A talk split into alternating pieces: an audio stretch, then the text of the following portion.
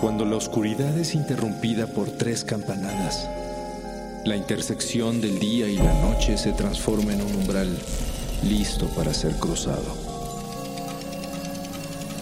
Cierra los ojos, abre la mente.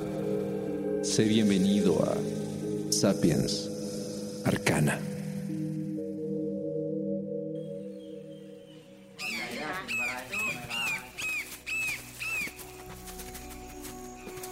Henri Moujon siente que va a desfallecer de calor en esta húmeda mañana de 1858. El joven naturalista francés lleva semanas explorando las selvas de Camboya, guiado por su propia curiosidad e impulsado a seguir por el asombro ante cada nuevo descubrimiento.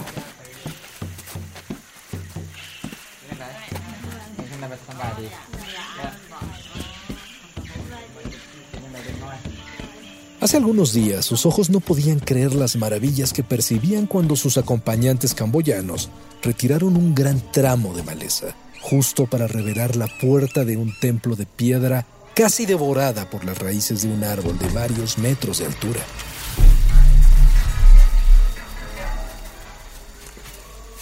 Henri sigue caminando sin parar. Ya falta poco. Él y sus compañeros van siguiendo a un lugareño que ha prometido enseñarles un sitio muy especial. Lentamente se internan dentro de un mundo de ramas y hierba, hasta que al fin llegan a lo que parece un lago de más de 100 metros de ancho. Y más allá, del otro lado, se eleva una construcción impresionante, coronada por cinco misteriosas torres puntiagudas. El sitio sagrado está parcialmente escondido por la selva, que parece habérselo tragado junto con su historia.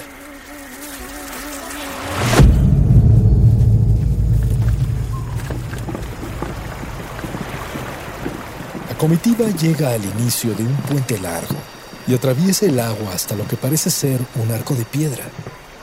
Y desde ahí, Henri pierde el aliento. Es un templo el más grande que ha visto en su vida. Las paredes están labradas con hermosas imágenes. Los pasillos y columnas están trabajadas de formas fantásticas. El piso de piedra, en ciertos puntos invadido por la maleza, parece haber sido colocado hace miles de años.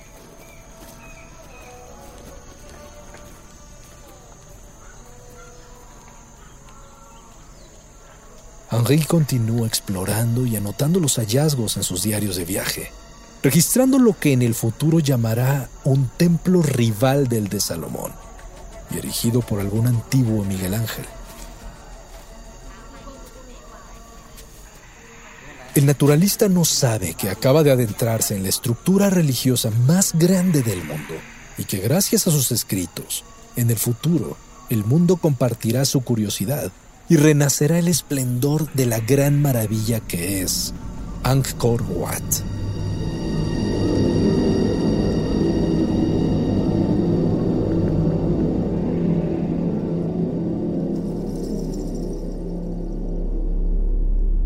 Existen sitios en el mundo que emiten energía divina por sí solos, lugares místicos venerados por millones de seres humanos que parecen irradiar un poder especial que va más allá de nuestro entendimiento.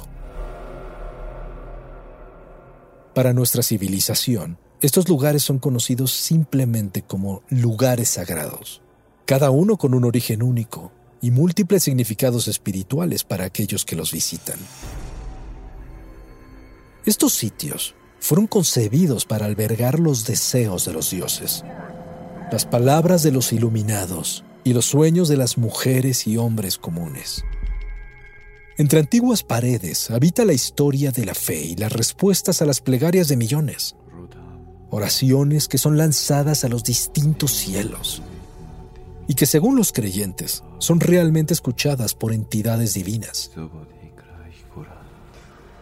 ¿Cuál es el secreto que mantiene vigentes a estos increíbles lugares sagrados? ¿Qué es lo que les hace conservar su gran influencia mística? ¿Son de verdad puntos del planeta que emanan algún tipo de energía incomprensible? Y si es así, ¿de verdad podríamos encontrar en cada uno de ellos un canal de contacto directo hacia los dioses? Es indiscutible que para poder entender la profundidad espiritual de cualquier sitio sagrado, es necesario recorrerlo, ya sea en persona o a través de la mente, y no hay mejor lugar para iniciar un viaje de este tipo que uno de los rincones más devotos del planeta, el lejano oriente. Desde el este de Rusia en el norte hasta las islas de Indonesia en el sur, el llamado lejano o extremo oriente es una extensa franja de territorio asiático salpicada de incontables y fascinantes secretos.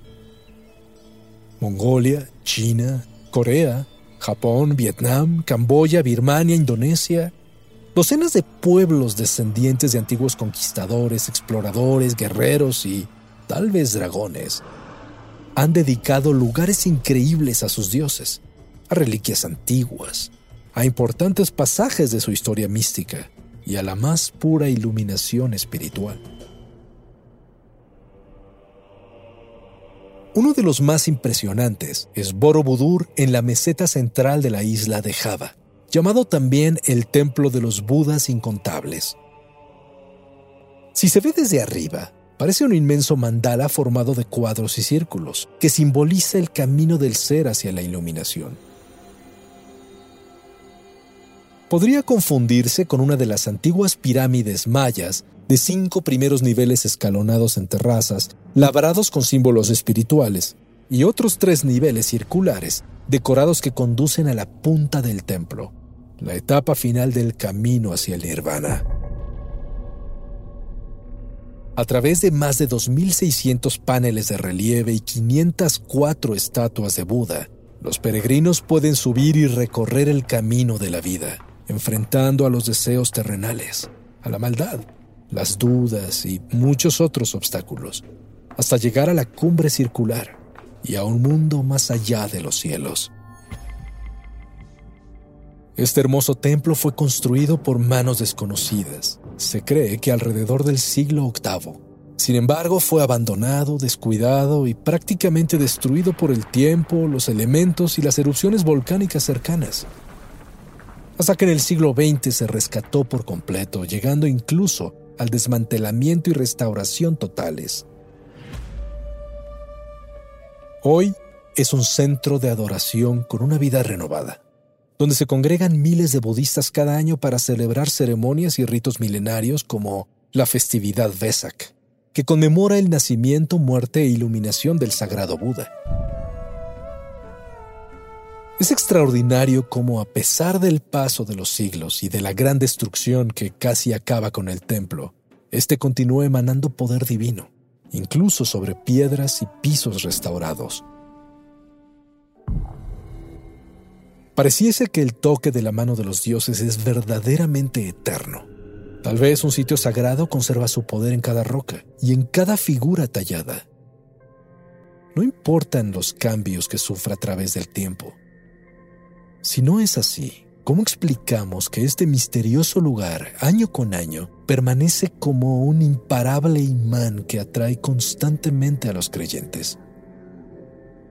Las preguntas son más numerosas que las respuestas, ya que en contraste existen lugares sagrados que han logrado mantener intacto su legado a través de una conservación casi perfecta.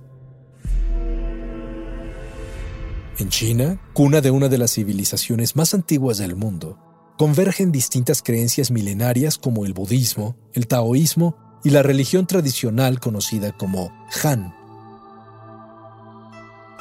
En el sur de la ciudad de Pekín se encuentra el Templo del Cielo, un santuario de la región con más de 600 años de historia. El antiguo emperador Zhongle, el mismo que mandó construir la ciudad prohibida, decidió erigir este gran santuario en 1420 dedicado a la imploración y agradecimiento por las buenas cosechas. Durante siglos se ha protegido y cuidado a la perfección, y en él los emperadores realizaron personalmente en sus altares ceremonias y sacrificios a los dioses del cielo. Es un centro ceremonial que jamás ha perdido su energía mística, como si la divinidad se hubiese instalado ahí para siempre o quizás de ahí emana. El templo se encuentra dentro de un conjunto de edificios diseñados en armonía con la naturaleza. En todos los rincones se pueden apreciar detalles de gran simbolismo. Existen referencias al número 9, el cual se considera afortunado. Secciones cuadradas y redondas que simbolizan la tierra y el cielo. Puertas que corresponden con los puntos cardinales y terrazas que representan al cielo, la tierra y la humanidad. Pero ¿qué es lo que queda en este lugar? ¿Magia o misterio? En todos los sitios sagrados del mundo existen peculiaridades, y en el Templo del Cielo se basan en el sonido, ya que en varios rincones del complejo se producen fascinantes fenómenos acústicos. Como si en este lugar las palabras de los fieles en realidad fuesen transportadas hasta los oídos de los dioses. En el templo de la bóveda imperial, al hablar desde la tercera losa frente al sitio de oración, se reciben tres diferentes ecos. Este punto es conocido como la losa de truenos a oídos del cielo. El fenómeno se multiplica en grandes terrazas circundantes al templo, que reflejan una, dos y hasta tres veces el eco de la voz, de acuerdo al nivel de donde uno se encuentre. Existe también un largo muro de casi 4 metros de altura que rodea el templo, el cual puede transportar la voz de una persona de lado a lado de forma increíble. Cuando alguien dirige su voz al muro sin gritar, esta se puede escuchar perfectamente en el extremo opuesto, a más de 60 metros de distancia. Es un efecto único que lleva a los devotos a creer que así pueden comunicarse directamente al cielo. Y un lugar más que parece recibir la voz de los dioses es la piedra del corazón del cielo, desde donde una persona puede hablar en voz baja y recibir respuestas en forma de ecos fuertes que parecen provenir de todos lados. Los antiguos emperadores explicaban que lo que se escuchaba ahí era sencillamente la voz de Dios. El templo del cielo es un sitio de esplendor y fe que ha conservado su esencia sagrada a lo largo de incontables generaciones, aun cuando la misma civilización china se ha transformado completamente. ¿Cuál será el secreto que lo mantiene vivo? ¿Será el meticuloso cuidado con el que se protege o tal vez es el efecto de la fe de los mismos peregrinos que no dejan de visitarlo constantemente? Toda China goza de múltiples lugares sagrados, muchos situados en ubicaciones naturales, ya que al parecer los antiguos pobladores levantaban templos de veneración en los lugares donde los inspiraban sus dioses. No importa qué tan complicado fuera el trabajo. Uno de ellos se encuentra literalmente incrustado en la pared de una montaña, el templo colgante de Kong. Al verlo, la mayoría de las personas no dan crédito ya que está construido totalmente sobre la pared vertical del monte Hengshan y suspendido a 75 metros de altura. Sí, sí es posible. Se conforma por varias salas, algunas montadas sobre vigas incrustadas en la misma roca y otras excavadas en la montaña, unidas con escaleras y pasillos de madera que parecen flotar sobre la pared. El sitio se siente tan precario que podemos decir que caminar por los corredores del templo es una verdadera prueba de fe.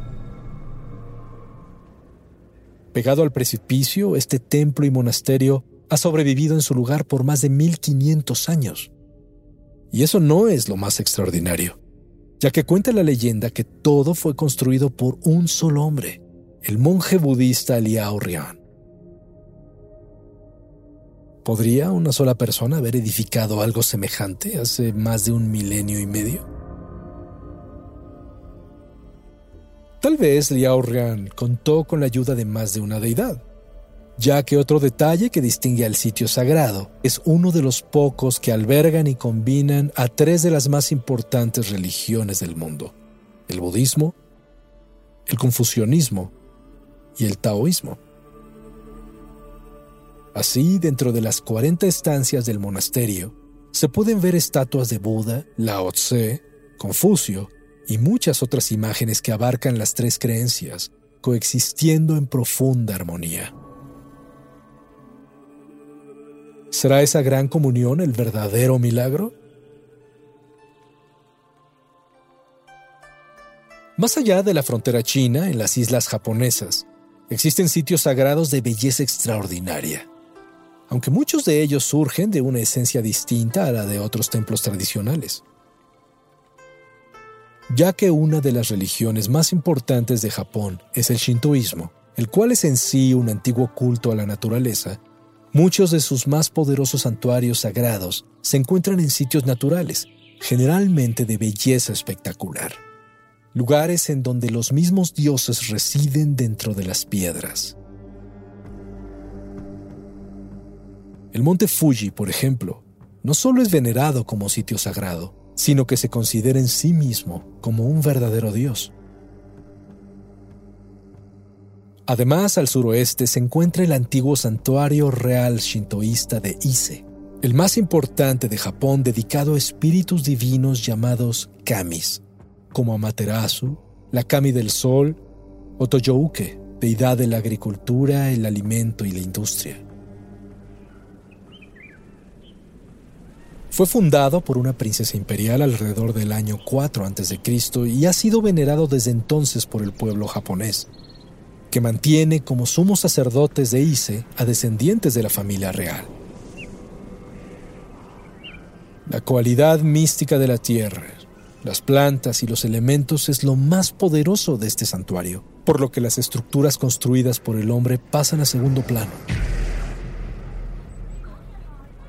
Así, aun cuando Ise es uno de los lugares sagrados más antiguos del país, sus numerosas construcciones son al mismo tiempo viejas y nuevas. ¿Imposible?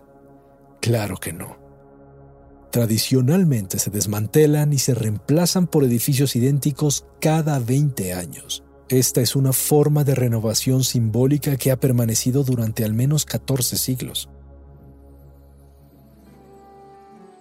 Entre sus centros de adoración están un bosque de árboles sagrados, un campo de arroz, huertos, una salina y talleres de alfarería, cáñamo o seda. Y las ofrendas que se manejan son tan elementales como agua, fuego cereales o madera además de música y danza. El santuario de Ise se ha transformado con los años en un lugar de peregrinación del pueblo, ya que tradicionalmente todos los devotos del Shinto deben visitarlo por lo menos una vez en su vida. ¿Será entonces el terreno mismo lo que conforma la esencia de un lugar sagrado? energías del planeta que trascienden hacia los elementos y conectan las bendiciones de las antiguas deidades? En Birmania se levanta a 118 metros sobre el suelo una pagoda que brilla de forma semejante al mismo sol. Shwedagon, un lugar de resguardo de antiguas reliquias que incluyen tela y ocho sagrados cabellos otorgados a los fieles por el mismo Buda.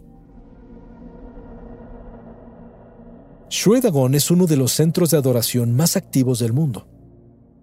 El complejo cubre 46 hectáreas, y aunque las leyendas aseguran que se construyó hace unos 2500 años, los historiadores ubican su origen entre los siglos VI y X. Se ubica sobre una colina que domina la ciudad de Rangún, resplandeciendo a kilómetros de distancia. Y no es para menos ya que la gran estupa está cubierta de oro puro, y el dorado se extiende a múltiples templos, paredes, columnas, escalones y esculturas que llenan por completo este increíble centro de culto y oración. Entrar en este complejo es como adentrarse en un suntuoso palacio en el que la riqueza llena la mirada por todas partes. Combinando el budismo con la antigua religión de los birmanos que adoraban a espíritus de la naturaleza, este centro ceremonial es único en el mundo. El complejo se conforma por la inmensa estupa pontiaguda rodeada de cientos de templos y altares más pequeños, con techos y cúpulas dorados, blancos y rojos. La espira recubierta por placas de oro también tiene piedras preciosas como diamantes, esmeraldas y rubíes.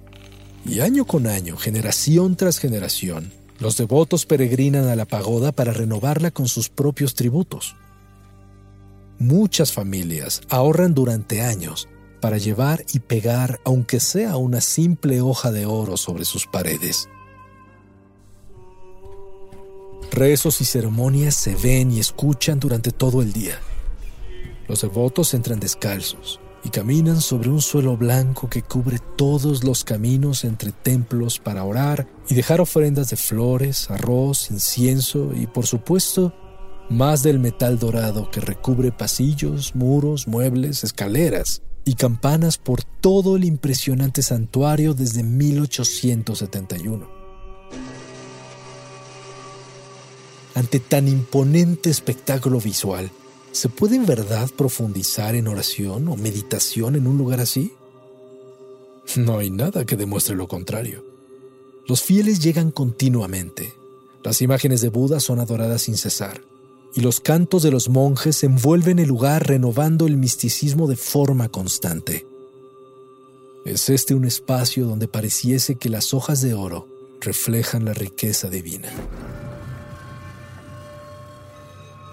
¿Qué es lo que hace sagrado a un lugar común? ¿Deriva tal vez de la necesidad de explicar la presencia de la divinidad en la tierra o en las piedras mismas?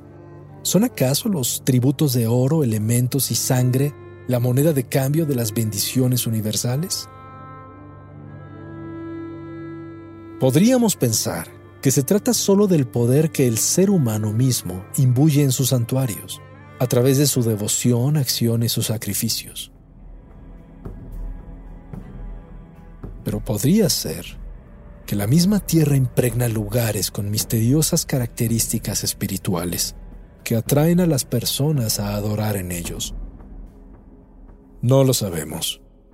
Pero tenemos mucho tiempo y muchos sitios en el mundo para averiguarlo.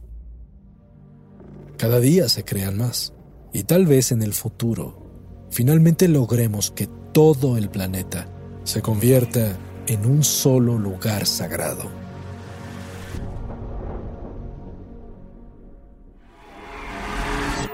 El umbral se cierra hasta que la luna lo vuelva a abrir.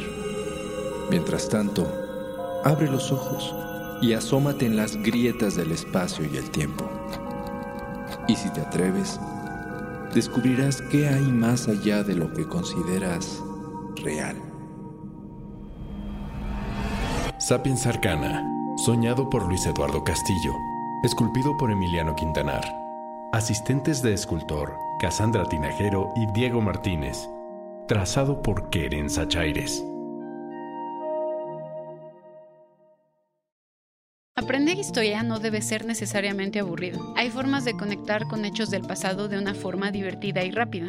¿Por qué Rivera se peleó con Siqueiros? ¿Por qué Francisco y Madero hablaba con los muertos? Mi nombre es Sara, pero puedes llamarme Sari. Soy historiadora, maestra y creadora del podcast Historia Chiquita, un podcast que quiere que aprendas historia de una forma entretenida, rápida y cómica. Te invito a que me escuches contarte historias grandes de manera chiquita aquí, en Historia Chiquita, disponible en cualquier plataforma de podcast.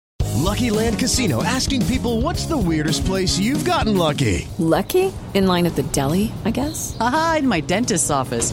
More than once, actually. Do I have to say? Yes, you do. In the car before my kids' PTA meeting. Really? Yes. Excuse me, what's the weirdest place you've gotten lucky? I never win and tell. Well, there you have it. You can get lucky anywhere playing at LuckyLandSlots.com. Play for free right now. Are you feeling lucky? No purchase necessary. Void where prohibited by law. 18 plus. Terms and conditions apply. See website for details.